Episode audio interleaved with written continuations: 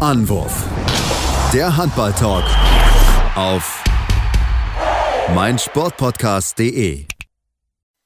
Hallo und herzlich willkommen zu einer neuen Ausgabe von Anwurf, eurem Handball-Talk, hier auf meinsportpodcast.de und auch bei Sportradio. Dort gibt es uns jeden Montag von 13 bis 14 Uhr zu hören. Ja, und wir wollen uns heute wieder mit den aktuellsten Themen im Handball beschäftigen. Da gibt es einiges zu besprechen. Bundesliga, Champions League, natürlich aber auch die ganzen Entscheidungen rund um den Ausschluss der russischen und belarussischen Mannschaften. Natürlich zudem auch die Frauen mit der EM-Qualifikation, einem historischen Ergebnis und den deutschen Mannschaften natürlich in ihren beiden Spielen gegen die Niederlande. Mein Name ist Sebastian Mühlhoff und das mache ich wie gewohnt, nicht allein als meinen geschätzten Experten an meiner Seite, den, den lieben Tim Detmer. Hallo Tim. Hallo Sebastian. Ja, Tim, lass uns wie gewohnt mit den Herren anfangen und wir sitzen hier Sonntagabend 18 Uhr und nehmen direkt nach den Bundesligaspielen auf und lass uns dann direkt über die größte Überraschung des Spieltages sprechen. SCDFK Leipzig gewinnt denkbar knapp gegen die SG Flensburg-Handewitt. Am Ende 25 zu 24. Äh, ja, war lange Zeit Leipzig führend. Hinten raus haben die dann ja ein bisschen, die, die, bisschen Probleme gehabt. Fast zwölf Minuten lang kein Tor geworfen. Aber am Ende Sime Ivic, 12 Meter, direkter Freiwurf, oben rechts in Winkel. Eines der schönsten Tore der Saison. Ja, absolut. Also so ein direkter Freiwurf, mehr oder weniger in, ins rechte obere Eck. Ähm, das, so kann man ein Spiel auf jeden Fall mal gewinnen und so eine 12 Minuten äh, Torlos-Serie mal beenden. Also wirklich ja, absolut verrückter Schluss. Ähm, es ging in der Schlussphase wirklich hin und her. Die Flensburger mit der Chance noch, das Ding zu drehen, komplett zu drehen mit einem äh, 6 zu 0 Lauf wäre es dann gewesen äh, oder 5 zu 0 Lauf. Ähm, also ja, da, da scheiterte Steinhauser dann am Pfosten, kann man auch drüber nachdenken ähm, und diskutieren, ob es da vielleicht einen 7 Meter hätte geben müssen, weil ein Leipziger im Raum lag und ihn ein wenig behindert hat. Ähm, aber gut, schwierig natürlich auch in so einer hektischen Phase dann zu, zu, äh, zu entscheiden. Ich für meinen Teil hätte schon eher auf sieben Meter äh, entschieden, aber gut, so ist es nicht gekommen. Ähm, die Flensburger haben's dann, haben dann den Gegenstoß der Leipziger eigentlich auch soweit gut unter Kontrolle gehabt, aber es gab eben noch diese direkte Freiwurfsituation und ähm, ja, schon ein bisschen bezeichnend, dass, also das darf nicht passieren. Ähm, ich finde es schwierig, dass keiner in der Flensburger Mauer hochgesprungen ist. Dann hätte man mit Sicherheit eine Hand dran bekommen. Also ähm, auch wenn der Wurf wirklich gut war, er war jetzt nicht also so außer Reichweite von den Händen. Also da hätte man mit einem leichten Hüpfer gefühlt schon irgendwie für ein bisschen eine Richtungsänderung sorgen können. Das fand ich dann ein bisschen, bisschen komisch ähm, auf Flensburger Seite und alles in allem. Ja, ist, geht das schon auch so in Ordnung für die Leipziger. Ähm, jetzt mal abgesehen von den letzten zehn Minuten, wo man offensiv nicht mit dieser, mit der Defensivumstellung der Flensburger zurechtgekommen ist, war das alles in allem schon wirklich ein sehr, sehr guter Auftritt und ähm, ja, die Flensburger müssen sich da echt an die eigene Nase fassen. Ja, auf jeden Fall. Und ich meine, Schiedsrichter, wenn er so gut anspricht, dann lass uns kurz über die beiden sprechen. Tobias Tönnies, Robert Schulze, eigentlich das beste deutsche Duo, hatten einige Pfiffe mit dabei, die ich so nie hätte gepfiffen. Also auch einfach Situationen laufen lassen, wo sie Meter oder Freiwurf hätte kommen müssen. Ähm, keine Ahnung, wie sie da, was sie da für Pfiffe gekommen sind, wie sie das entschieden haben. Da war ich schon sehr überrascht, wie sie damit umgegangen sind. Ähm, wie gesagt, am Ende ist es natürlich klar, eine schwierige Situation. Der Freiwurf ist ja richtig entschieden worden. Deswegen, äh, ja, Leipzig kann sich freuen, haben sie gesagt, den, verdient, den Sieg sich auch verdient, äh, mit einer guten Leistung. Christian Severas ein ganz wichtiger Rückhalt gewesen mit 11 Paraden, 31 Prozent. Auf der anderen Seite natürlich aber auch Kevin Möller, 15 Paraden, 37 Prozent Quote, auch einen richtig, richtig guten Tag erwischt gehabt.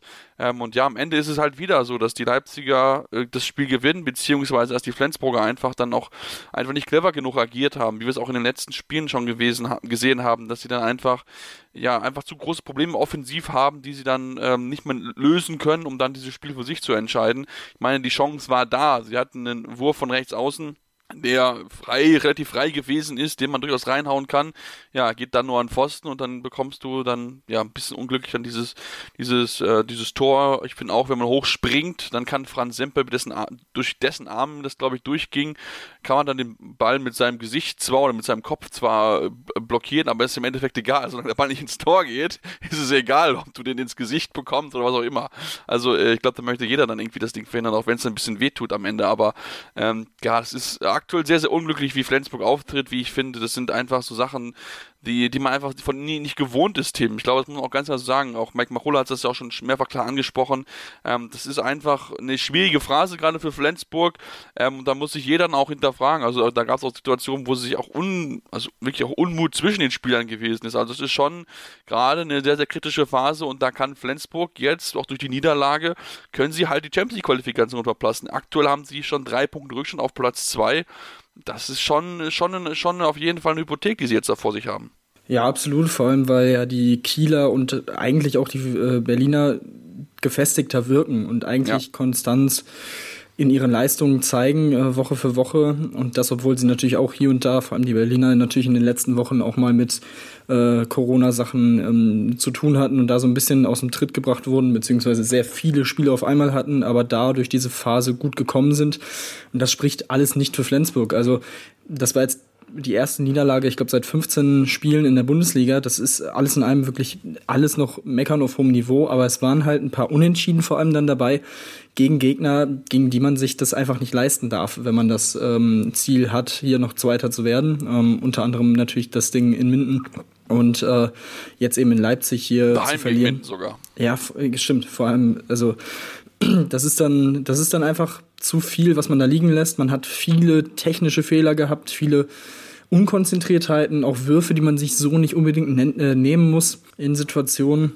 Und das ist, du hast es gesagt, das ist ungewohnt, ähm, aber ja, vielleicht ist es dann einfach in dieser Saison ähm, einfach nicht die, diese Flensburger Saison. Wie gesagt, in der Champions League haben sie ebenfalls Probleme, sind da jetzt äh, gerade so noch durchgerutscht äh, in die nächste Runde. Also das ist schon alles ähm, ja auf, durchaus auch auf wackeligen Beinen gebaut in dieser Saison und ich glaube, dann können sie am Ende dann auch zufrieden sein, wenn sie dann trotzdem noch international spielen. Aber ich kann mir im Moment nicht so wirklich vorstellen, dass sie sich so fangen und diese drei Punkte noch aufholen. Dafür scheinen mir die Kieler vor allem im Moment ein bisschen zu, zu gefestigt.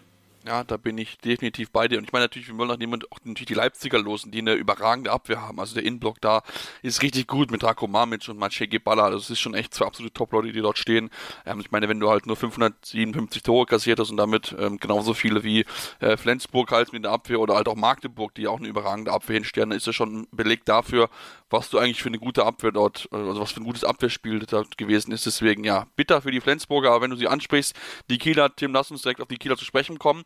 Sie gewinnen, auch ohne äh, Niklas Andin 31 zu 25 in Baling haben sich aber lange schwer getan. Zuerst so richtig so ab der 40, 45 Minuten haben sich so ein bisschen absetzen können. Das hat Balling echt gut gemacht. Auch gerade Mario Rominski, tolles Spiel gehabt, elf Paraden in der ersten Halbzeit, ganz, ganz wichtiger Rückhalt für sein Team gewesen. Ähm, deswegen am Ende bitter für Baling, trotzdem ähm, wieder bewiesen, dass sie den Kielern sehr, sehr unangenehm sind. Und ich glaube, Kiel, die möchten dann nicht unbedingt immer so häufig hinreisen, wenn man das so sieht, wie sie dort auftreten.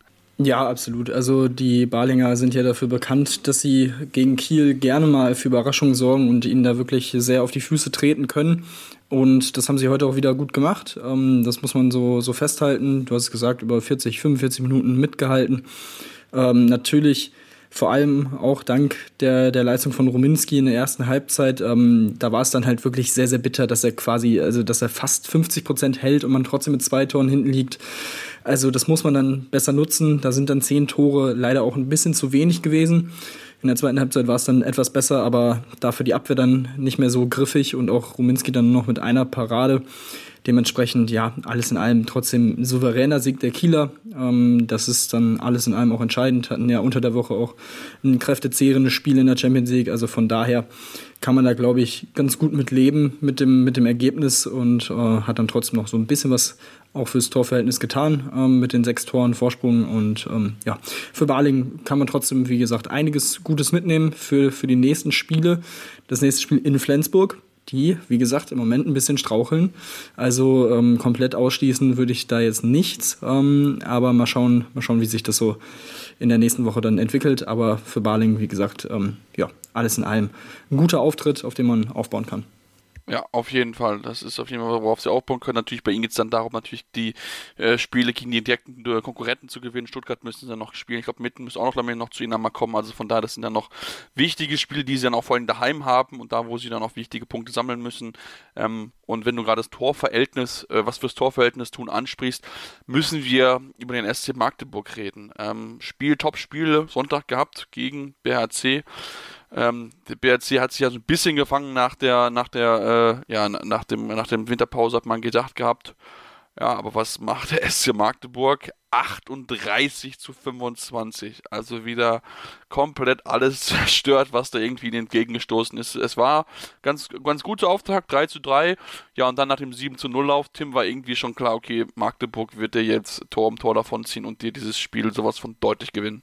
Ja, das war eine ganz, ganz bittere Phase für den BRC. Also du hast es gesagt, sie sind echt gut ins Spiel gekommen, ähm, konnten da sehr gut mitgehen und äh, das Tempo auch einigermaßen gut matchen, aber dann, ich glaube, relativ fix hintereinander zwei Zeitstrafen, die auch beide, sagen wir mal, mal sehr hart waren, ähm, die man jetzt nicht unbedingt so pfeifen muss ähm, und sehr progressiv schienen. Und das hat sie dann wirklich in der Phase komplett, komplett zerstört und danach, ja, waren die Magdeburger auch nicht mehr aufzuhalten. Da sind sie dann vorneweg marschiert, was sie immer wieder schon gezeigt haben in dieser Saison und das machen sie einfach unfassbar gut. Gisli Christiansson auf der Mitte mit acht Toren und zwei Assists, ähm, bester Werfer, ähm, sehr, sehr stark. Äh, Magnusson nur sechs Tore, muss man ja schon fast sagen bei ihm und vier Fehlwürfe, aber trotzdem auch wieder mit einigen wirklich guten Aktionen. Und äh, von, von, daher, also das war wirklich eine absolute Machtdemonstration mal wieder. Ähm, es hat viel funktioniert bei Magdeburg. Das Tempospiel funktioniert einfach par excellence im Moment. Das ist wirklich schön anzusehen. Ähm, dazu mit Mike Jensen, Janik Grehn hinten drin. Zwei, zwei gute Torhüter. Grehn heute mit zwei Paraden 20 Prozent. Nicht so nicht so, ähm, nicht so stark wie, wie gewohnt, aber dann kam Jensen eben rein und hält neun Paraden für 34 Prozent. Also ja, dieses Duo ergänzt sich da auch wirklich sehr, sehr gut im Moment und ja, de dementsprechend deutlich fällt das Ganze hier aus und also es verdichtet sich ja wirklich von Woche zu Woche, dass Magdeburg hier überhaupt nicht daran denkt, irgendwie nochmal ins Straucheln zu geraten, nochmal so einen Funken Hoffnung an die Konkurrenz irgendwie dazulassen. Ähm, also weiterhin sechs Punkte Vorsprung vor Kiel. Man hat das direkte Duell gegen die Kieler zu Hause und ähm, ja, also das ist wirklich einfach beeindruckend, was die Magdeburger hier weiterhin Woche für Woche auf die Platte bringen ja, Beleg dafür seit der Winterpause mal die Ergebnisse in der Bundesliga. 28 zu 19, 30 zu 20, 37 zu 26, 44 zu 25, 38 zu 25. Da merkt ihr, da war kein einziges knappes Spiel dabei. Das gegen Gegner wie Göppingen, gegen Lemgo, auch Minden, die auch großen Mannschaften schon Probleme bereitet haben, dem BHC. Ja, also da fällt auch dann nichts mehr zu ein. Und wenn wir jetzt sehen, dass sie gegen Lübbecke und gegen Stuttgart jetzt ran müssen, bevor sie dann das Spiel gegen Kiel haben, wissen wir halt auch, die werden ganz, ganz viel Selbstvertrauen sammeln, um dann gegen Kiel möglichst diesen Sieg zu holen, weil das ist vielleicht für die Kieler die letzte Chance, irgendwie noch Spannung reinzubringen. Selbst dann sind es immer noch vier Punkte Unterschied und auch da sie es immer noch nicht, dass sie dann wirklich dann auch wirklich so sehr in Strauchen geraten, dass sie die Punkte liegen lassen. Klar, das Spiel noch gegen, äh, gegen äh, die Berliner haben sie noch, das könnte vielleicht ein bisschen schwieriger werden, aber ansonsten wird das enorm, enorm schwierig, dass sie da irgendwie dann noch so viele Punkte liegen lassen, dass da noch irgendwie Spannung in den Meisterschaftskampf reinkommt. Also das ist schon wirklich sehr, sehr beeindruckend, was die MT äh, oder was die SC Magdeburg da aktuell spielt. Das ist schon richtig, richtig stark. Und äh, ja, das ist schon, da fällt einem nichts mehr zu ein. Das ist vielleicht eine der besten Mannschaften, die wir in den letzten Jahren gesehen haben, mit dieser Dominanz, dieser Schlagkraft und die sind auch vor allem, wie sie dann auftreten, dass sie dann wirklich rollen wie ein Zug, dass man sie überhaupt nicht aufhalten kann. Kein Team irgendwie.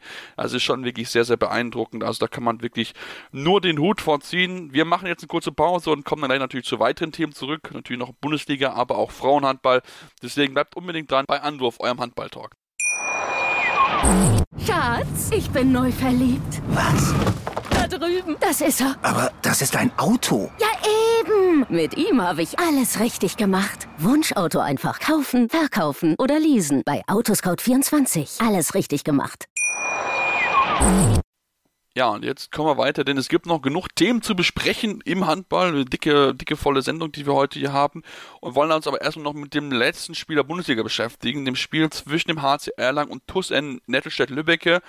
29 zu 22 heißt es am Ende für Erlangen. Tim, eigentlich erwarteter Sieg und natürlich umso schöner, denn auf der Trainerbank der Erlanger sitzt mit Olaf Stefansson ein altbekannter, der jetzt erstmal als Co-Trainer aushilft. Das ist schon ähm, natürlich für ihn ein perfekter Einstand, aber für Erlangen natürlich ein großer Gewinn ja, schon sehr, sehr interessant. Er hat im Interview vorher gesagt, dass er im Moment auch sehr viel schaut, sehr viel beobachtet und zuhört und noch nicht so viel äh, mitredet und erstmal guckt, wie so die Situation ist. Ähm, aber ja, das ist schon ein ziemlicher Hochkaräter für die Erlanger, muss man, muss man so sagen. Ähm, bin sehr gespannt, wie sich seine Arbeit dann in den nächsten Wochen auch auf die Leistung der Mannschaft ähm, auswirken wird, wie er ähm, Raul Alonso da auch unter die Arme greifen kann, denn der ist ja, wie, wie bekannt ist, auch noch als Sportdirektor nebenbei zu seiner Trainertätigkeit da aktiv in Erlangen und alles in allem ja, ein souveräner Sieg für die Erlanger, sehr, sehr gut, ähm, kann man, kann man so, so stehen lassen auf jeden Fall und dementsprechend ja, ist man jetzt wieder im gesicherten Mittelfeld auf Platz 11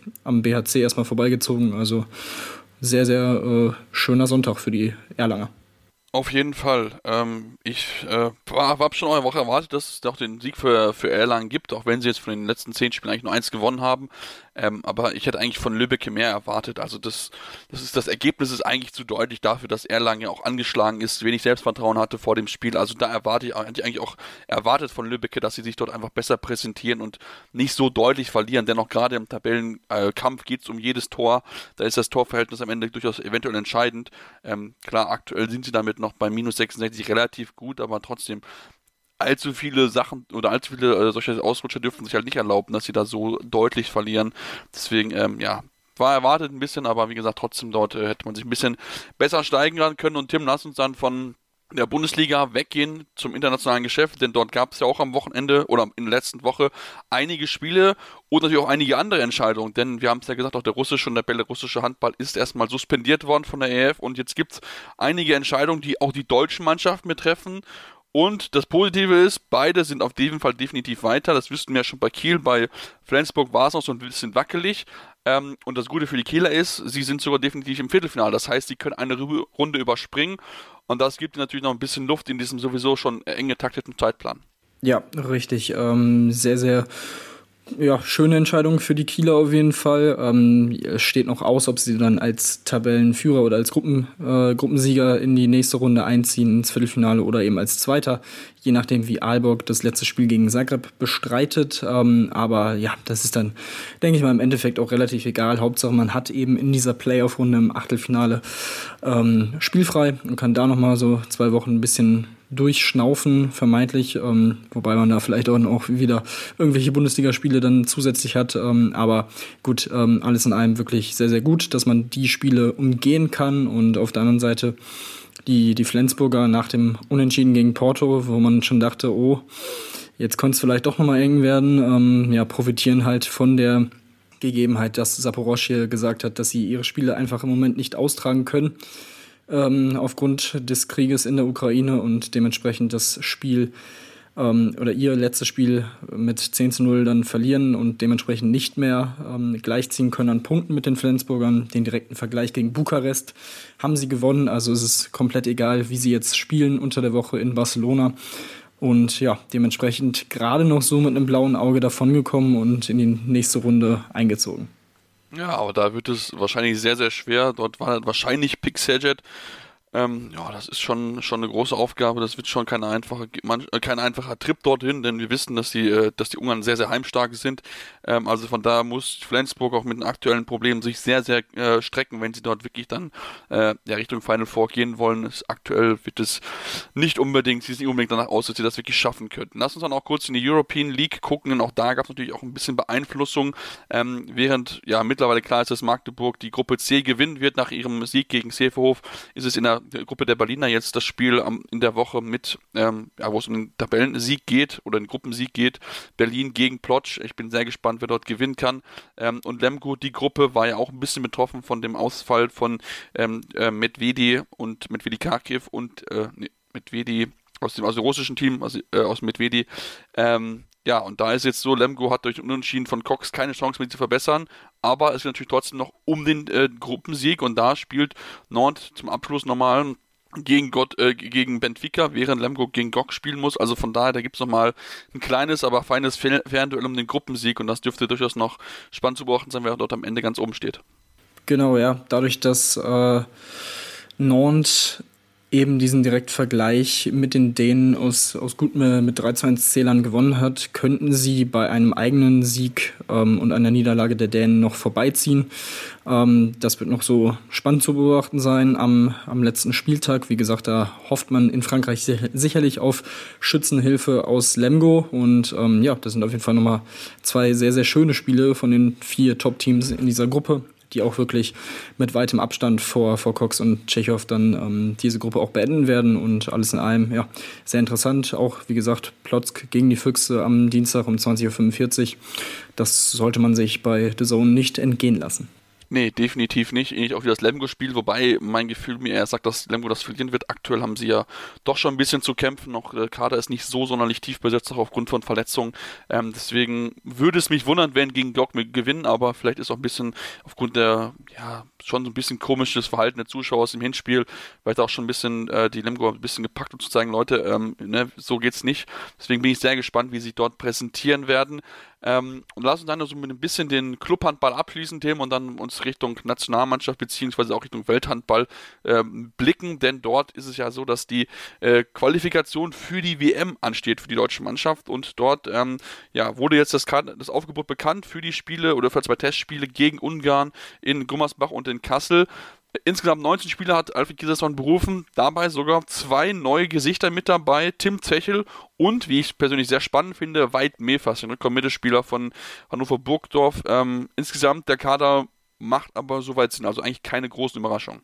Ja, würde ich auch sagen. Ähm im Tor Klimke und Wolf als Duo dabei. Ähm, auf den Außenkastening Zerbel, Schiller, Mertens. Also alles, alles äh, wie, wie gehabt. Dann Kohlbacher äh, neben Zechel auch noch als Rückkehrer am Kreis. Ähm, natürlich als, als Anführer Goller noch dazu. Also ähm, auch da ein bisschen, ja, ein bisschen Wechsel auf der, auf der Kreisläuferposition, was sehr interessant ist. Ein paar neue Optionen, natürlich offensiv vor allem mit Kohlbacher, auch dass man in Unterzahlsituationen dann da auch gut mit dem zweiten Kreisläufer agieren kann. Das ist auf jeden Fall, denke ich mal, für die Variabilität sehr, sehr interessant. Und ansonsten, ähm, ja, ließ sich das eigentlich wie auch schon im Januar durchaus mal so im Hinterkopf des Bundestrainers war. Ähm, Fabi Wiede auf jeden Fall auch wieder dabei sehr, sehr gut für die Mannschaft. Und ja, alles in allem ein Kader, mit dem man auf jeden Fall gut arbeiten kann. Ähm, ich hoffe natürlich, dass dann in der Lehrgangswoche die Mannschaft mal von Corona äh, verschont bleibt und das alles oh ja wie, wie geplant läuft und dann noch mit den beiden Spielen gegen Ungarn, gegen einen Gegner, der natürlich auch ein bisschen angeschlagen aus, der, äh, aus dem Turnier im Januar kommt, ähm, macht sie natürlich nicht minder gefährlich ähm, und dementsprechend, das werden, denke ich mal, zwei sehr, sehr interessante Spiele. Das werden sie definitiv und da sollten wir auf jeden, werden wir auf jeden Fall das Auge drauf haben natürlich und uns genau beobachten, wie sie sich dort schlagen werden, ähm, um sich dann ja auch darauf vorzubereiten für die Playoff-Spiele, für die WM, Tim. Und da ist durch die ja, durch den Ausschluss von Belarus schon klar, es wird das Duell gegen die Färöerinseln geben. Sollte man nicht unterschätzen, denn Färöer hat sich durchaus in den letzten Jahren gesteigert, trotzdem aber eigentlich Pflichtaufgabe. Ja, das auf jeden Fall. Ähm, sie haben mit, äh, jetzt muss ich gucken, ob ich den Namen hinbekomme, ich glaube, es gibt Paoglu äh, von Seferhof, einen sehr, sehr interessanten äh, Rückraumspieler in ihren Reihen, der durchaus die letzten Jahre auch schon im Juniorenbereich für Aufsehen gesorgt hat wo die Färöer auch hier und da schon ein paar Überraschungen hatten ähm, und sehr gut aufgestellt sind. Dementsprechend, man sollte sie nicht unterschätzen, das ist ganz klar. Aber alles in allem ist das auf jeden Fall eine Pflichtaufgabe. Auch ein Gegner, der dem Team wahrscheinlich noch ein bisschen mehr liegen sollte als Belarus. Ähm, da weiß man ja, dass es wirklich eine sehr, sehr unangenehme Mannschaft ist und dementsprechend könnte man da auch von ein bisschen Glück reden. Ähm, aber schlagen muss man sie natürlich trotzdem erstmal. Ähm, deswegen schauen wir mal, wie es dann im, im April dann so, so aussieht, ähm, wer dann dabei ist und ähm, dann, dann schauen wir dann natürlich in der Woche davor auch nochmal genauer auf diese Partie. Natürlich, und werden natürlich auch dann uns mit den anderen Partien beschäftigen in dem Zusammenhang. Also von daher auf jeden Fall den Podcast abonnieren, damit ihr dann auch die Vorschau von uns dazu bekommen werdet. Und wir wollen uns jetzt mal mit dem Thema Welthandballer beschäftigen. Denn jetzt, äh, die IRF hat jetzt in der letzten Woche bekannt gegeben, welche Spieler für die Wahl zum äh, Welthandball des Jahres 2021 zur Verfügung stehen. 2020 wird scheinbar keinen geben. Dazu gibt es noch bisher keine offizielle Auskunft von der IF, aber das jetzt 2022 noch rückwirkend zu entscheiden, sei mal dahingestellt, was wirklich so sinnvoll ist. Ähm, bei den Herren haben wir gleich fünf Kandidaten, Tim, die die IF vorausgewählt hat, mit Alex Duschebaev, Ludovic Fabregas, Matthias Gitzel, Jim Gottfriedson, Niklas. Fünf definitiv spannende Spieler. Ich hätte mir noch mal Igni Magnusson gewünscht, einfach aufgrund der Stärke in der, oder in der Bundesliga und dann auch in der Nationalmannschaft. Ähm, aber ich denke, dass er spätestens 2022 da auf jeden Fall auftauchen sollte und auftauchen wird. Ja, das denke ich auch. Ähm, das wird mich, also wenn er so weiter, weiter spielt wie, wie im Moment, ähm, denke ich, wird er da auch mit dabei sein im, im nächsten Jahr. Ähm, ja, von den fünf muss ich sagen, also ich glaube, man muss über, also alle fünf haben auf jeden Fall die, die Nominierung absolut verdient. Ja. Das auf jeden Fall. Und ich, es, ich fall, also es fällt mir sehr schwer, da an Matthias Gitzel vorbei zu, zu gehen, weil es, also er war MVP ähm, bei, der, bei der WM, MVP bei Olympia. Ähm, dazu natürlich dann WM Gold mit 39 Toren, Olympisches Silber mit 46 Toren, beides mal natürlich dann auch im All-Star-Team irgendwie. Also es ist wirklich ein verrücktes Jahr gewesen, wie er da performt hat bei diesen Turnieren, die ja wirklich auch äh, quasi so die ersten Schritte für ihn auf, der, auf diesem Niveau waren. Dementsprechend, ja, ähm, würde ich äh, ihn da auswählen. Ähm, klar, Fabregas natürlich mit dem Olympiasieg noch äh, sehr, sehr gut betucht. Ähm, über Landin muss man immer reden. Gottfriedsson, dadurch, dass natürlich das Turnier im Januar dieses Jahres war, fällt er so ein bisschen hinten über, finde ich. Ähm, auch wenn WM Silber natürlich eher als Leader da auch sehr, sehr viel Anteil hatte. Ähm, deswegen, ja, würde ich da mit Matthias Gitzel gehen. Ja, ich tendiere auch zu Matthias Gitzel einfach, ähm, weil er so ja, überragend gespielt hat. Das muss man einfach ganz, ganz klar sagen. Natürlich auch die anderen haben definitiv nicht viel schlechter gespielt. Das möchte ich gar nicht wegnehmen. Aber Matthias Gitzel ist wirklich in dem Jahr wirklich in die Weltspitze katapultiert. Ähm, das ist schon wirklich sehr, sehr beeindruckend, wie er dort spielt. Und man hat es ja bei der, bei der EM gesehen was er da für eine unglaubliche Quote abgeliefert hat. Also der ist wirklich unglaublich schnell, unglaublich stark in seinen Aktionen, unglaublich wurfgenau auch. Das ist eine enorme Fähigkeit, die man auch braucht im Rückraum. Also von daher, ähm, ja, würde ich da absolut mitgehen. Wie gesagt, auch Niklas Sandin hat es verdient, ein überragendes Jahr gespielt, möchte ich gar nicht absprechen und so weiter. Wichtiger Rückhalt gewesen für Kiel, aber natürlich dann auch für die Nationalmannschaft und von daher, das ist wirklich äh, Qual der Wahl, die man da natürlich so ein bisschen hat. Also von daher, das sind tolle Leute, die dort zur Wahl stehen. Zur Wahl stehen aber natürlich auch andere äh, Leute oder beziehungsweise es gibt noch andere Wahlen, die noch anstehen, denn es wird auch der Trainer des äh, Jahres gewählt. Insgesamt stehen dort ähm, ja, einige auch zur Verfügung insgesamt.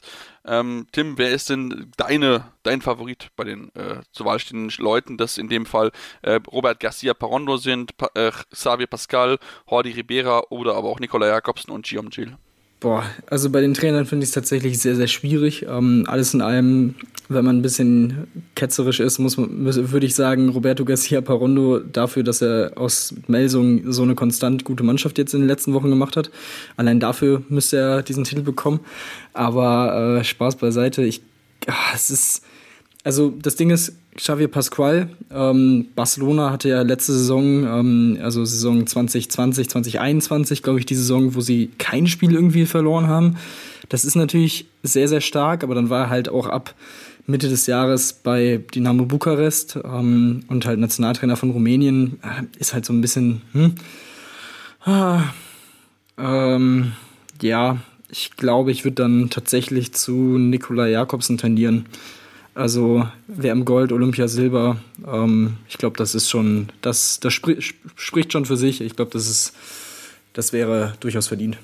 Ja, bin, bin, ich, bin ich auch bei dir. Also auch natürlich, die anderen haben gute Leistung gezeigt, aber du hast recht, Xavi Pascal natürlich bei Barcelona überragend, überragendes Halbjahr gehabt, aber halt Bukarest, klar, natürlich reißt alles ab äh, in der, in der rumänischen Liga, klar, aber halt international ist dann natürlich auch aufgrund natürlich des Spielermaterials halt nicht so stark, wobei sie es echt gut machen teilweise. Das muss man auch echt anerkennen, dass sie da daheim wirklich sehr, sehr schwer eigentlich nur zu besiegen sind. Ähm, ich würde aber aufgrund vielleicht so ein bisschen einfach Roberto Garcia Pajondo nehmen, weil einfach die Leistung mit Ägypten bei der Heim-WM so überragend gewesen ist. Das muss man einfach den Hut vorziehen, was er dort mit geleistet hat. Und deswegen ähm, auch aufgrund der Entwicklung in Melsung würde ich da ihn schon noch auf jeden Fall als jemanden sehen, der, der doch eigentlich auch schon äh, der die Wahl verdient hätte, wie natürlich auch die alle anderen. So ist es jetzt nicht, aber insgesamt äh, trotzdem viele tolle Spieler und auch Trainer, die dort zur Wahl stehen. Und ähm, das ist auch der Stichpunkt, denn natürlich gibt es auch die Frauenwahl. Äh, das machen wir nach einer kurzen Pause, deswegen bleibt dran hier bei Anruf, eurem Handballtalk. Schatz, ich bin neu verliebt. Was? Da drüben. Das ist er. Aber das ist ein Auto. Ja, eben. Mit ihm habe ich alles richtig gemacht. Wunschauto einfach kaufen, verkaufen oder leasen. Bei Autoscout24. Alles richtig gemacht. Ja, und jetzt kommen wir zum Frauenhandball, denn auch hier ist einiges passiert in der vergangenen Woche. Äh, EM-Qualifikation, natürlich aber auch genug Personal, in die es noch zu besprechen gilt. Auch hier ist natürlich auch der Einfluss von den, äh, vom Ausschluss der russischen und belarussischen Athletinnen ein Thema und natürlich auch die Welthandballerinnenwahl, denn auch hier hat die IRF ihre Kandidatinnen äh, bekannt gegeben für die äh, ja, beste Handballerin des Jahres. Insgesamt fünf Spielerinnen sind nominiert, wie auch bei den anderen. Mit Stine Oftedal und Karin Bratzedale sind zwei Norwegerinnen dabei. Dazu noch Pauletta Foppa und Grazi Sadi aus Frankreich. Und dann noch Sandra Toft aus Dänemark. Tim, auch hier eine sehr ausgewählte Liste. Das ähm, sind auch alles Spielerinnen, die es absolut verdient hätten. Ja, das steht außer Frage. Ähm, natürlich ganz interessant mit äh, Kari Bratzedale, eine Kreisläuferin, die ja als erste Kreisläuferin der Geschichte als wertvollste Spielerin einer Weltmeisterschaft ausgezeichnet wurde. Ähm, das hat ja schon mal so ein bisschen das gewisse Etwas, um bei, bei so einer Wahl vielleicht so einen kleinen Mühe äh, zu haben. Ähm, ja, Stine Oftedal ähm, hat den Titel ja schon 2019 verliehen bekommen, könnte dann ähm, ja, die dritte Spielerin werden, die mehrfach als Welthandballerin ausgezeichnet wird nach der Ungarin Bojana Radulovic und der Rumänin Christina Neagu. Also auch da würde man äh, geschichtlich gesehen sehr viel mitmachen. Ähm, ja, die beiden Französinnen natürlich auch aufgrund äh, des äh, Vize-Weltmeistertitels und dem Olympiagold im Sommer ähm, absolut verständlich. Und ich meine, mit 21 Jahren Paulette Foppa, äh, das ist ja auch wirklich absolut ähm, ja, phänomenal mit in dem jungen Alter. Ähm, dazu zwei von fünf Kreisläuferin ist, glaube ich, auch jetzt nicht so normal, ähm, dass das passiert. Also auch da scheint es so ein bisschen ein Umdenken stattzufinden. Sehr, sehr interessant zu sehen. Und boah, es ist schon, schon durchaus, durchaus schwierig, äh, wie ich finde, aber ich würde tatsächlich auf Sadi gehen. Ähm, ich finde, die, die hat es ähm, als Kopf dieser französischen Mannschaft wirklich vor allem bei Olympia, wie ich finde, sehr, sehr stark gemacht. Also 33 Tore, 31 Assists auf, äh, als Spielmacherin wirklich prädestiniert und ähm, da würde meine Wahl tatsächlich auf, auf sie fallen. Ja, auf jeden Fall eine sehr, sehr gute Wahl. Ähm, aber ich denke, wenn wir schon zwei Kreisläuferinnen zur Wahl haben, dann sollten wir auch auf jeden Fall eine davon nehmen. Sollten wir mal die Position des Kreisläufer oder der Kreisläuferin noch mehr ein bisschen hervornehmen. Und da würde ich einfach mit Kari Bratzedale nehmen. Du hast gesagt, sie ist absolut tolles Jahr gespielt ich meine, MVP in der WM zu werden, ist immer schon eine Ehre und dann natürlich noch als Kreisläuferin, das ist schon wirklich äh, sehr, sehr stark und wie gesagt, eine tolle Leistung, spielt im Angriff, aber auch in der Abwehr äh, wichtig, eine wichtige Rolle eingenommen und das wirklich sehr, sehr gut gemacht. Das ist schon wirklich etwas, wo man nur den Hut vorziehen kann vor dieser Leistung. Dann lassen wir aber, wenn wir auch bei den Nationalmannschaften auch schon sind, dann über die deutsche Mannschaft sprechen, Tim, denn dort stand ja die EM-Qualifikation an. Die deutsche Mannschaft hat zwei Spiele gehabt ähm, gegen Niederlande, beide Spiele zwar verloren mit 35 zu 31, 25 zu 31 das Heimspiel in Krefeld und dann das Rückspiel knapp mit 30 zu 29. Ähm, aber lass uns, bevor wir das Spiel sprechen, zu kommen auf die Situation in der Gruppe, denn nach dem Autos von Belarus sind die Spiele quasi nicht mehr relevant, weil die deutsche Mannschaft ja jetzt schon für die EM qualifiziert ist. Ja, jein, ne? Also ganz offiziell noch nicht, dadurch, dass eben die Griechinnen ähm, beide Spiele gegen Belarus quasi kampflos gewinnen und jetzt vier Punkte haben. Aber wenn man sich anguckt, dass die deutsche Mannschaft das Hinspiel gegen Griechenland äh, wirklich sehr, sehr deutlich gewinnen konnte, ähm, würde ich jetzt auch davon ausgehen, dass man sich dann in diesem entscheidenden Spiel qualifiziert. Also man hat mit 36 zu 10 gewonnen. Ich kann mir irgendwie kaum vorstellen, dass das im Rückspiel anders aussieht. Ähm, aber komplett offiziell ist es, wie gesagt, noch nicht. Ähm, aber ja, vor allem, wenn man das zweite Spiel sich anguckt, muss man eigentlich davon ausgehen, dass sie sich da ähm, ja, sich positiv äh, entwickeln und dieses Spiel dann auch relativ souverän dann gewinnen werden. Aber wie gesagt, es muss erstmal noch gespielt werden. Ja, aber gut, wie gesagt, ich ja. glaube, ist die, ja, die Paarungsrelativ ist relativ bei 99 Prozent, würde ich jetzt mal behaupten. Ja, würde ich jetzt kann auch. Kann immer was passieren, aber ja. ich glaube, ähm, bei, so gut wie vielleicht auch Griechenland, also Griechenland ist halt kleines Land im Handball, deswegen, ja. Lass uns aber vielleicht trotzdem auf die Spiele zu sprechen kommen. Tim, hab's gesagt, beide Spiele ähm, sind leider verloren gegangen. Ähm, ja, was wäre so dein Fazit? Ähm, gute Ansätze, aber Konstanz weiterhin das Problem. So kann man es vielleicht ganz gut zusammenfassen, oder? Ja, das gilt, finde ich, vor allem fürs erste Spiel. Also man hat es in der ersten Halbzeit im Hinspiel, im Heimspiel in Krefeld, finde ich, sehr gut gemacht. Die Abwehr stand sehr gut. Man hat äh, eine gute Aggressivität gehabt, ähm, gesteuert natürlich von Xenia Smits und auch im Innenblock mit Bölk und Schulze. Ähm, und hatte dann halt nach der Pause leider einen 2 zu 7 Lauf, der dann leider alles zunichte gemacht hat. Da ist man dann offensiv nicht mehr so zu den Lösungen gekommen, hatte ein, zwei technische Fehler zu viel. Das war dann leider ein bisschen bitter. Ähm, und da sind die Niederländerinnen dann leider auch wirklich gnadenlos gewesen. Und auch das konnte man dann im Rückspiel wirklich sehen, wo man, äh, ich glaube, knapp vier, fünf Minuten vor Schluss mit drei Toren vorne liegt und dann eine Abwehrumstellung kommt, die äh, Niederländerinnen da offensiver rausgetreten sind und auch da wieder so ein bisschen die Lösungen gefehlt haben. Ähm, man wieder so ein bisschen zu viel Hektik drin hatte und ähm, ja, leider dann äh, kein Torerfolg mehr verbuchen konnte in der entscheidenden Phase und dann mit einem 0 zu 4 Lauf das Spiel noch außer Hand gibt. Sehr, sehr bitter, aber wie ich finde, hat das zweite Spiel schon wieder eine gute Entwicklung gezeigt. Also man hat hier in den Niederlanden ähm, auswärts über 58,5 Minuten dieses Spiel geführt, teilweise dominiert, mit drei, vier Toren vorne gelegen. Ähm, und hat es dann halt leider verpasst, äh, den, den Sack zuzumachen. Ähm, das ist dann sehr, sehr bitter, aber wie ich finde, kann man vor allem aus dem zweiten Spiel einiges Positives mitnehmen und ähm, das ist schon mal, schon mal sehr, sehr gut zu sehen, ähm, wie ich finde. Und ähm, ja, alles in allem durchaus positive ähm, Erkenntnisse trotz der beiden Niederlagen. Ja, ich finde auch, es, war, es waren positive Dinge auf jeden Fall mit dabei. Ich glaube, das kann man auch schon, schon so einfach sehen. Ähm, aber man hat auch, glaube ich, einfach das Thema gemerkt, was ähm, Henk Kröner ganz, ganz klar gesagt hat. Wir müssen einfach gucken, dass wir konstanter einfach werden. Und auch gerade im Positionsangriff, finde ich, hat die deutsche Mannschaft immer noch einiges an Luft nach oben. Da sind aber viel zu viele dann noch Situationen, wo der Ball zu einmal weggeworfen wird, wo sie sich dann auch zu schwer tun, es zu kompliziert machen wollen, dann auch vielleicht auch der Druck auf die Abwehr einfach drauf fehlt und das ist natürlich dann auch gerade gegen eine niederländische Mannschaft, die ja schon auf einem höheren Niveau aktuell spielt wie die deutsche Mannschaft. Das muss man schon so sagen. Vielleicht nicht viel höher, aber es ist schon, schon ein bisschen Qualität, qualitätsmäßig schon ein bisschen höher. Ist es dann einfach schwierig und du darfst halt gegen Niederlande halt auch nicht 21 Tore in der zweiten Halbzeit erlauben. So gut sie auch sind, das ist einfach zu viel für die deutsche Mannschaft, ähm, zumal sie eigentlich eine gute Abwehr haben. Ich meine, Kati hat gut gehalten, elf Paraden immerhin noch gehabt. Ähm, klar, natürlich war sie auch teilweise alleine gelassen da, aber insgesamt, ähm, ja, man merkt einfach, die Mannschaft hat einfach und muss aber auch einfach noch Zeit, um dann wirklich mal die, die mit den Großen Gegnern mit, mitzuhalten und dann wirklich mal über, über 60 Minuten konstant auf einem wirklich guten Niveau gegen Top-Mannschaften zu spielen.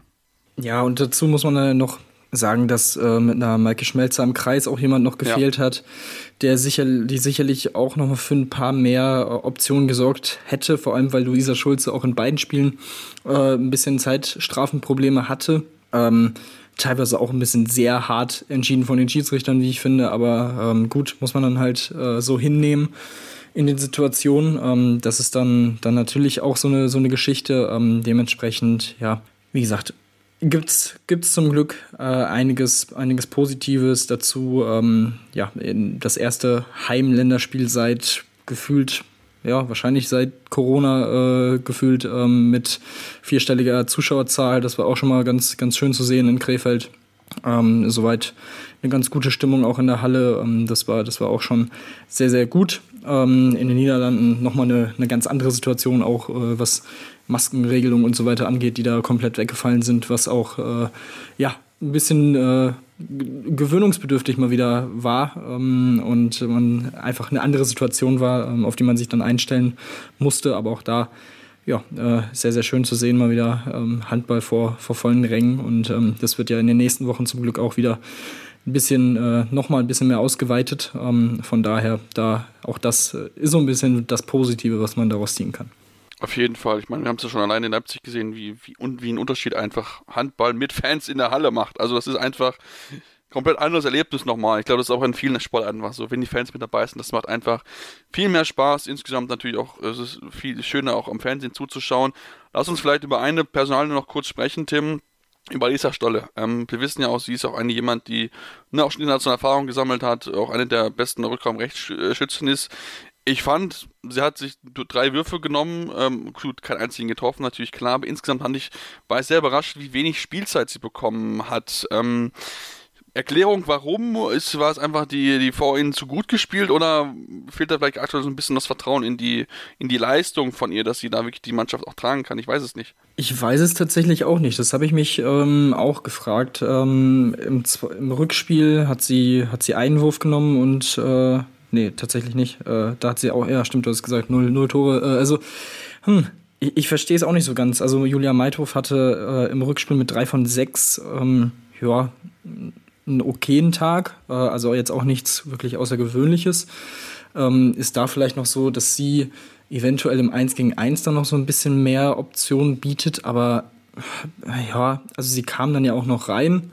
Weiß ich, also habe ich tatsächlich auch keine wirkliche ähm, Erklärung dafür, wieso das so, so der Fall war. Ähm, ja, man würde ja schon eigentlich von jemandem erwarten, der in Ungarn bei einem der beiden Top-Clubs unter Vertrag ist, und dort ja auch wirklich konstant Spielzeit bekommt, auch in der Champions League, ähm, dass sie dann in diesem Team auch quasi so eine Leaderrolle dann übernimmt, auch auf dem Feld und das mit Spielzeit auch ähm, sich ausdrückt. Aber ja, in diesen beiden Spielen war das nicht so der Fall. Schauen wir mal, wie es dann die, die, in den nächsten Spielen so weitergeht ähm, oder im nächsten Lehrgang, was dann so passiert. Ähm, ja, aber ansonsten äh, habe ich da tatsächlich auch keine, keine genaue Erklärung für. Ja, ich irgendwie, ich irgendwie auch nicht so richtig. Ich habe keine Ahnung warum. Ähm, klar, natürlich, sie braucht vielleicht auch ein bisschen mehr, man muss sie ein bisschen mehr hinshooten, weil sie mehr so eine klassische Shooterin ist, als so eine 1 gegen 1, wie jetzt zum Beispiel Xenia Smith oder auch eine Alina Kreisels, aber äh, trotzdem, dass sie so wenig Spielzeit bekommen hat, hat mich schon etwas überrascht, möchte ich auf jeden Fall sagen. Dann lass uns vielleicht noch so ein bisschen auf die anderen Gruppen zu sprechen kommen, denn wir müssen es sagen, Tim, die schweizerische Nationalmannschaft. Sie hat sich zum ersten Mal für die EM qualifiziert. Riesengroße Leistung der schweizerischen Nationalmannschaft. Da kann man nur für den Hut vorziehen vor dieser Leistung. Klar, sie profitieren natürlich vom Ausschluss der Russinnen, klar, in dem Fall, aber trotzdem ähm, Hut ab. Ja, absolut. Äh, haben die Pflichtaufgabe gegen Litauen ähm, ja, relativ souverän ge ge gemeistert. Im Hinspiel auswärts mit sechs Toren gewonnen, 36 zu 30. Das Rückspiel zu Hause mit 34 zu 18 gewonnen. Also wirklich deutlich äh, Litauen da in die Schranken verwiesen. Ähm, sehr, sehr starke Leistung. Das, das muss man so äh, auch ehren. Und ähm, ja, natürlich, klar sind sie jetzt dann auch Profiteur von dieser Situation. Aber nichtsdestotrotz musst du diese Spiele dann auch auch erstmal gewinnen und ähm, auch in dieser Weise dann so zu gewinnen, das ist schon sehr, sehr beeindruckend. Von daher, ja, herzlichen Glückwunsch und ähm, ist ja auch mal schön, ähm, neue Mannschaften dann dabei zu haben bei solchen Turnieren. Das kann dann natürlich auch immer für so einen gewissen Push sorgen und ähm, das ist natürlich immer auch das, was, glaube ich, äh, beim, bei der EHF äh, durchaus auch gerne gesehen ist. Von daher, ähm, ja, sehr, sehr coole Sache.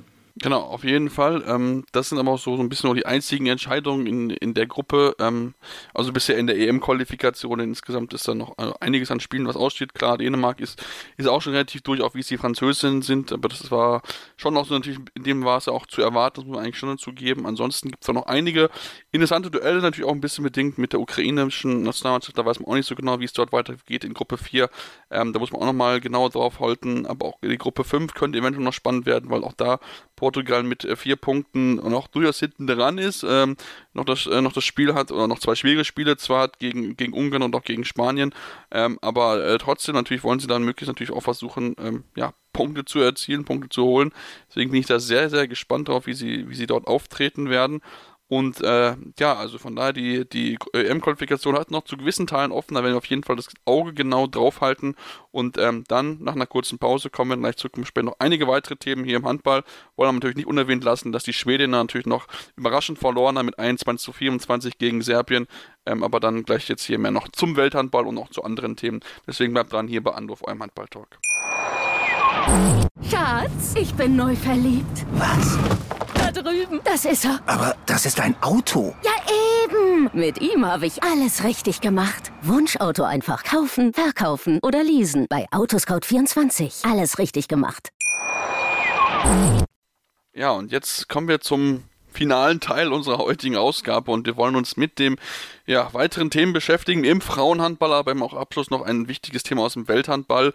Wollen jetzt aber erstmal uns mit dem DRB-Pokal der Frauen beschäftigen. Tim, stand ja noch ein Spiel aus, das am heutigen Sonntag nachgeholt wurde, ähm, wo wir uns aufnehmen. Oldenburg gegen Rosengarten. Am Ende gewinnt Oldenburg, klar, mit 27 zu 21 und ähm, zieht schon ein bisschen erwartet dann auch äh, ins, Final, ins Final Four ein, während Rosengarten, die ja letztes Jahr überraschend im Finale gestanden sind, diesmal nur zugucken müssen. Ja, genau. Ähm, das war vor dem Spiel auch von beiden Seiten eigentlich so anerkannt, dass Oldenburg hier der Favorit ist äh, in dieser Partie, in, in, in, einer Partie, in der ja beide Teams auch eher im unteren Bereich der Tabelle zu finden sind. Von daher, ähm, ja, hätte man ja schon durchaus auch davon ausgehen können, dass Rosengarten vielleicht noch zumindest so ein bisschen näher dran bleibt äh, in diesem Spiel, aber schon zur Pause mit 16 zu 10 hinten gelegen. Von daher war das Spiel relativ schnell, auch relativ klar entschieden. Ähm, beste Torschützin auf Seiten der Oldenburgerin war Maike Schirmer mit sieben Toren aus elf Versuchen.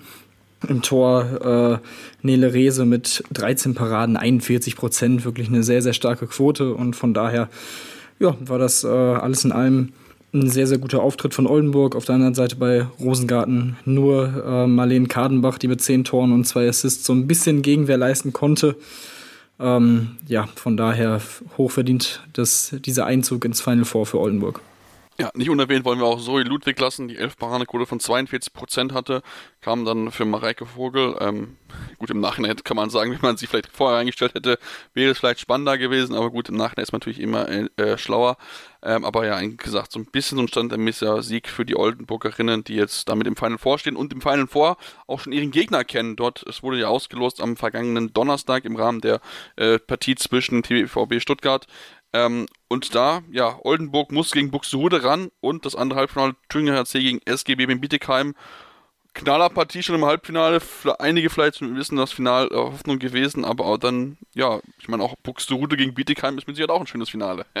ja, definitiv. Aber das letzte Jahr hat uns ja auch durchaus schon gezeigt, dass der vermeintliche ja. Underdog im Halbfinale hier durchaus auch für eine Überraschung sorgen kann. Das war eben Rosengarten im letzten Jahr, die Blomberg-Lippe da rausgehauen haben was ja auch niemand wirklich erwartet hatte vorher. Also, ne, Buxtehude sollte da in diesem Nordduell auf jeden Fall auch aus, auf der Hut sein.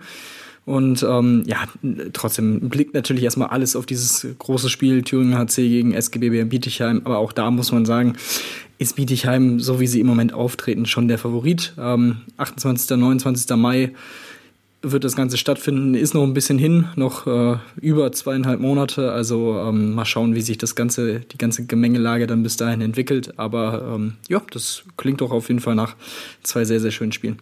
Auf jeden Fall, da werden wir natürlich dann auch genau drauf schauen. Vielleicht nehmen wir auch Fotos und mal gucken, inwieweit wir da äh, dann für euch auch vor Ort auch ein paar Stimmen liefern können. Dann lasst uns dann zu weiteren Personalien kommen, beziehungsweise zum Borussia Dortmund, die ja in den letzten Tagen doch einiges an Schlagzeilen produziert haben, denn es gibt einige Personalien, über die wir erst sprechen wollen, bevor wir uns auf das Sportliche dann auf der aktuellen Saison mit beschäftigen. Sie haben mit der 19-jährigen Anastasia Sivuka, ich hoffe, sie habe richtig ausgesprochen, 19 Jahre aus Belarus, ein Top-Talent verpflichtet, haben, müssen aber gleichzeitig eine weitere Spielerin ziehen lassen mit Laura van der Heyden, sogar eine Weltmeisterin auf Rückraum rechts, sie wird nach Chambéry-Touraine nach Frankreich gehen. Ähm, also von daher spannende Spielerin, bitterer Verlust aber auch gleichzeitig. Ja, das, das kann man so, so festhalten. Ähm, ich denke mal, generell haben wir in den letzten Wochen äh, immer wieder über viele äh, Personalien gesprochen in der Handball-Bundesliga der Frauen. Wirklich, ähm, ja, ich denke, da lohnt sich auf jeden Fall vor der nächsten Saison nochmal ausführlich drüber zu, zu schauen, oh, äh, ja. wer da jetzt wo spielt und so weiter, auf wen man da achten sollte. Ähm, aber ja, so ein, so ein 19-jähriges Talent muss dann natürlich auch erstmal ruhig rangeführt werden. Ähm, aber ich denke mal, wenn vor allem André Fuhr da ähm, sagt, die, die will ich haben als in meinem Team, ähm, dann kann man eigentlich davon ausgehen, dass sie da auch auf jeden Fall durchaus Talent hat. Ähm, natürlich der, der Verlust ist äh, durchaus wird schwierig aufzufangen, aber ähm, ja, schauen wir mal, äh, wie sie sich da wie sie sich da entwickeln ähm, und äh, ob sie da schon gewisse Ideen in der Hinterhand haben, ähm, würde ich von ausgehen, äh, wie sie das Ganze dann auffangen wollen in, den, in der kommenden Saison. Ja, da bin ich auch, also bin ich ja eine Plan, da gehe ich mal von aus. Es gibt ja noch eine oder andere Personalentscheidung, glaube ich, auch noch in den nächsten Wochen. Ähm, da noch einige äh, Positionen offen sind, beziehungsweise vielleicht auch der eine oder andere Abstieg noch anstehen könnte. Dann lass uns zu dem sportlichen Teil kommen, denn auch hier bei den Frauen gibt es auch Auswirkungen auf die europäischen Wettbewerbe aufgrund der Ausschlüsse gegen die russischen und belarussischen Mannschaften. Ähm, und da profitiert in dem Sinn auch die, die deutsche Mannschaft von dem BVB, denn sie ähm, profitieren davon, dass der zweitplatzierte Gruppe A Rostov am Don ausgeschlossen wird und somit ist ihre Partie gegen Metz, die im Achtelfinale ansteht, geht es da um das Final Four. Denn normalerweise wäre Rostov ihr nächster Gegner gewesen, wenn sie sich quasi, äh, die beiden Spiele gewonnen hätten gegen Metz. Ähm, jetzt können sie aber mit zwei Siegen oder beziehungsweise einem besseren, äh, äh besseren Spiel gegen Metz schon ins Final Four einziehen. Und das wäre natürlich, Tim, eine riesen, riesen Geschichte. Trotzdem natürlich die Diskussion, ähm, warum macht man es nicht anders und quasi sorgt dann so dafür, dass die ausgeschiedenen Teams aus der Gruppenphase rausfallen und somit quasi jede Mannschaft eine Position nach oben rutscht, sodass man halt keine Freilöse für Achtel- oder Viertelfinale hat. Ja, das verstehe ich auch nicht so ganz. Man hatte ja hier eine andere Situation als bei den Männern, dadurch, dass eben die Gruppenphase schon abgeschlossen war äh, und das Ranking quasi schon so stand. Deswegen ähm, hätte man das eigentlich so machen können, dass dann quasi ähm, Rostov-Don als Zweitplatzierter eben auf quasi Platz 8 in dieser Gruppe gesetzt wird, quasi mit null Punkten oder sonstigem, einfach ausgeschlossen halt und alle Mannschaften davor bzw. dahinter dann vorrücken, jeweils um eine Position. Wäre für mich die logischere Variante gewesen. Ähm, Finde ich tatsächlich dann sportlich auch ein bisschen attraktiver, als das jetzt so zur Hand haben. Auf der anderen Seite für Dortmund natürlich absoluter, ähm, ja wirklich absolut großartige Chance. Hier mit zwei, äh, zwei positiven äh, Spielen gegen Metz ähm, weiterzukommen ins Final Four, sich dafür zu qualifizieren. Ähm, ja, der Favorit sind sie in dieser Partie für mich trotzdem nicht. Ähm, das muss man ja auch sagen. Also es ist das Duell Sechster gegen, äh, nee, Siebter gegen, nee, Sechster gegen Dritter, genau, äh, in der Gruppe gewesen. Also ja. ähm, bei diesen Überkreuzspielen. Von daher ist es auch durchaus äh, eine gewisse Diskrepanz im Leistungsniveau durchaus zu erwarten. Aber sagt niemals nie. Von daher, ähm, ja, schauen wir mal, wie, wie, sie sich, wie sie sich da schlagen. Und ich meine, mit diesem Final Four direkt vor den Augen, das könnte natürlich dann auch nochmal so ein bisschen extra Kräfte freisetzen, wenn es dann wirklich ähm, in einem Rückspiel auch, auch äh, wirklich spitz auf Knopf ist. Ja, auf jeden Fall. Also das ist schon auf jeden Fall eine große Motivation jetzt hier mit zwei Spielen weniger gar das ins Final Four einzuziehen. Das wäre natürlich ein Riesending, wenn sie das wirklich schaffen würden. Also das wäre äh, ja schon, schon, eine absolute Leistung. Damit würden sie wirklich äh, für, vielleicht für den größten äh, deutschen Erfolg auf der europäischen Bühne in den vergangenen 10, 15 Jahren für sorgen. Also von daher ähm, muss man jetzt ja möglichst kämpfen. Am 26.03. haben sie das Heimspiel gegen Metz. In der Woche drauf müssen sie dann nach Metz und da bin ich sehr gespannt, wie sie sich dort präsentieren werden. Dann hast du, du hast schon ein bisschen angekündigt, Tim, es gibt viele Personalien auch diese Woche wieder. Ich habe viele, viele Tabs offen. Dann wollen wir so ein bisschen schneller vielleicht ein bisschen drüber gehen, weil wie gesagt, das ist einfach eine enorme Fülle, die wir dort einfach haben. Ähm, mit Martin äh, Svensberget hat äh, die Sportunion Neckarsulm eine, eine, Norwegerin verpflichtet für ihre Linksaußenposition, eine spannende Personalie dort. Ähm, die SV, Halle, SV Union Halle Neustadt hat die Top-Torschützen aus der zweiten Bundesliga unter Vertrag genommen. Äh, von den Kurpfalz-Bären Catch kommt Kara Reutal äh, dazu. Also von daher eine spannende Personalie, die dort mit dazu kommt. Ähm, dann weiter geht es natürlich noch andere Personalien, wie die junge Kreisläuferin, die die, die äh, HL Buchholz 08 Rosengarten verpflichtet hat. Mit Mette Kock kommt eine Spielerin aus der Bundesliga von Buxtehude zu ihnen. Natürlich eine ganz, ganz wichtige Personalie für sie, da sie auch ähm, eine weitere verlieren werden. Mit Luise Kronstedt aus äh, Schweden eine Spielerin, die in dem Fall eine Rückwärtsposition spielt, aber trotzdem natürlich jemand, der schon sehr angekommen ist, seit 2020 dort äh, im Verein äh, mit dabei gewesen ist und doch wirklich eine gute Rolle in ihrer, in ihrer Mannschaft gespielt hat. Also von daher doch da schon kleiner Rückschlag, dass man sie hat verloren. Ähm, dann weiter zum Buxude SV, der auch in der zweiten Liga in Anführungsstrichen gewildert hat und sich mit Sina Hagen eine Spielerin vom VfL Weibling geholt hat. Weibling ja auch eine Mannschaft, die äh, um den Aufstieg in die erste Liga kämpft. Ähm, also von daher wird sie dort ähm, auf jeden Fall definitiv in der ersten Liga spielen in der kommenden Saison, spielt auf der Rückraum-Mitte-Position und von da auch da eine spannende Personalie, die es dort ähm, ja, zu beobachten gibt. Auch ansonsten, wie gesagt, viele, viele Namen. Vielleicht auch der bekannteste Name, Marin Weigel, ähm, bleibt dem TuS Metzing treu, hat nochmal ihren Vertrag für zwei weitere Jahre verlängert und damit wird sie äh, zehn Jahre wahrscheinlich im, Tri äh, im Trikot der, Metz der Metzingerin spielen, wenn sie ja nicht nochmal verlängern wird. Also von daher enorm viele äh, Personalentscheidungen in der Bundesliga. Wie gesagt, das werden wir alles dann mal in Ruhe irgendwann aufarbeiten Richtung äh, kommender Saison, weil es einfach eine enorme Fülle ist an Wechseln innerhalb der Saison von äh, außerhalb neu mit dazu. Und da werden wir natürlich sehr genau darauf schauen, wie sie sich dann in der kommenden Saison die Teams verstärken, beziehungsweise inwieweit dann auch Spielerinnen, die gehen, äh, eine Lücke hinterlassen haben. Dann lass uns, Tim, zum Abschluss über die internationale Handballföderation sprechen, über die IRF, denn sie hat einige Regeländerungen bekannt gegeben für das äh, für die neue Spielzeit im Endeffekt für dann äh, ab, ab dem Sommer. Da sind einige interessante äh, Sachen mit dabei. Die Größe wahrscheinlich ist das Thema Zeitspiel. Wird viel darüber geredet. Man hat jetzt schon dieses äh, Sechs-Pässe-Regel eingeführt. Die ERF hat gesagt, nee, das ist nicht ganz so gut. Finde ich auch persönlich gut, weil sechs Pässe sind immer noch gefühlt relativ lange. Wird jetzt reduziert auf vier Pässe. Tim, was, was hältst du davon? Schritt in die richtige Richtung, aber immer noch nicht perfekt, ähm, würde ich würde ich mal zusammenfassen, weil auch vier Pässe wirken mir einfach zu viel. Also bei drei hätte ich noch gesagt, ja okay, das könnte vielleicht passen, aber ich würde im Moment tatsächlich eher zu zwei Pässen tendieren. Naja, vielleicht kommt das dann in ein, zwei Jahren bei einer neuen Reform. Ähm, aber ja, okay, wir nehmen jetzt erstmal das, was, was ist. Ähm, ist schon mal ganz gut, dass es auf vier Pässe runtergeschraubt wird. Ähm, ja, dementsprechend wird dann der fünfte Pass abgepfiffen. Das ist schon mal, wie gesagt, ein Schritt in die richtige Richtung, aber komplett zufrieden damit bin ich jetzt noch nicht. Nee, ich auch nicht. Ich bin ja auch ein großer Verfechter der Shot Clock. Ähm, also von daher bin ich persönlich der Meinung, dass man eine feste Zeit einfach haben sollte, da man so natürlich auch den Schiedsrichter entlastet, der sowieso schon relativ viele Entscheidungen treffen muss und dann sich mit sowas noch zu beschäftigen, während da vielleicht auch Schiedsrichterentscheidungen mit Foul, sieben Meter, zwei Minuten, was auch immer, ihn dann vielleicht noch beeinflussen, die einfach nicht so das Auge drauf hat, weil er immer noch rechnen muss, okay, wie viel der Bass war das jetzt eigentlich? Ja, wie gesagt, ich glaube, irgendwann muss eine Shotclock kommen. Ob sie kommen wird, keine Ahnung, aber ich äh, denke, dass es auch ein Schritt in die richtige Richtung ist ob sie dann so super ist, weiß ich jetzt auch noch nicht. Wird man auf jeden Fall mal dann sehen ab kommender Saison. Lass uns dann zum weiteren Thema kommen. Anwurf. Ne, gibt ja bisher immer mit einem Fuß auf der Linie stehen. Die Handballspieler unter uns und Handballspielerinnen werden es kennen.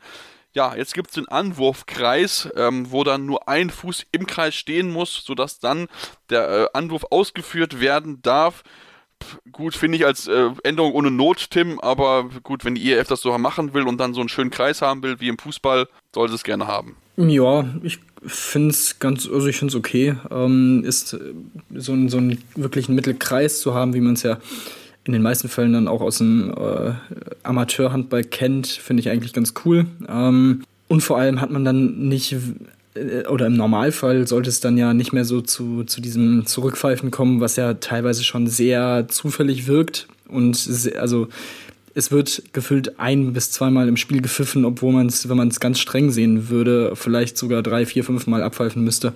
Von daher, solche ja. Diskussionen gibt es dann nicht mehr, ähm, würde ich mal von ausgehen, beziehungsweise dann ist es relativ klar und eindeutig, äh, wenn man, wenn man eben diese, diese Regeln nicht verfolgt, ähm, befolgt. Und äh, von daher, ja, kann ich, kann ich absolut mitleben mit der Regeländerung. Ja, eine weitere Regeländerung, die wir, glaube ich, relativ kurz übergehen können, ist, dass jetzt die EF im Regelwerk einen Unterschied zwischen Bällen mit Harz und Bällen ohne Harz macht. Die Bällen ohne Harz dürfen leichter sein und auch kleiner sein gut, es ist jetzt, glaube ich, relativ egal, ob jetzt ein Ball zwei Zentimeter größer und 10 Kilogramm leichter ist oder nicht, aber gut, ja, im Endeffekt so entschieden ähm, und dann vielleicht noch die wichtigste Lehrung, die wir auch als beide als Torhüter sehr begrüßen.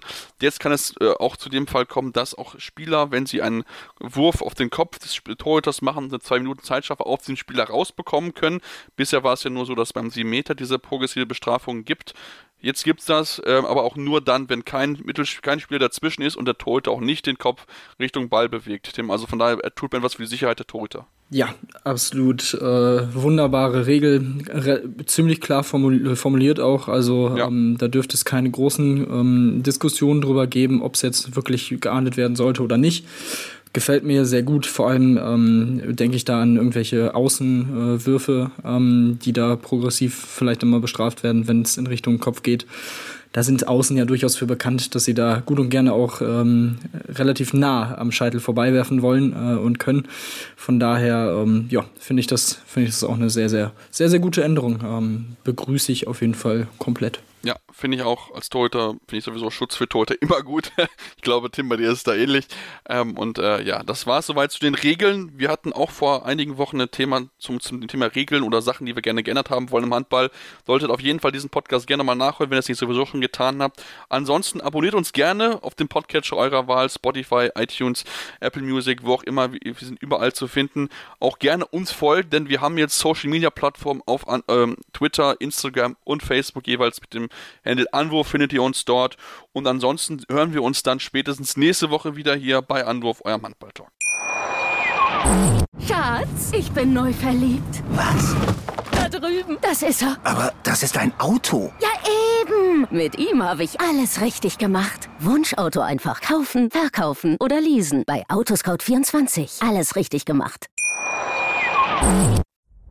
Anwurf. Der Handballtalk auf meinsportpodcast.de. Schatz, ich bin neu verliebt. Was? Da drüben. Das ist er. Aber das ist ein Auto. Ja, eben. Mit ihm habe ich alles richtig gemacht. Wunschauto einfach kaufen, verkaufen oder leasen. Bei Autoscout24. Alles richtig gemacht.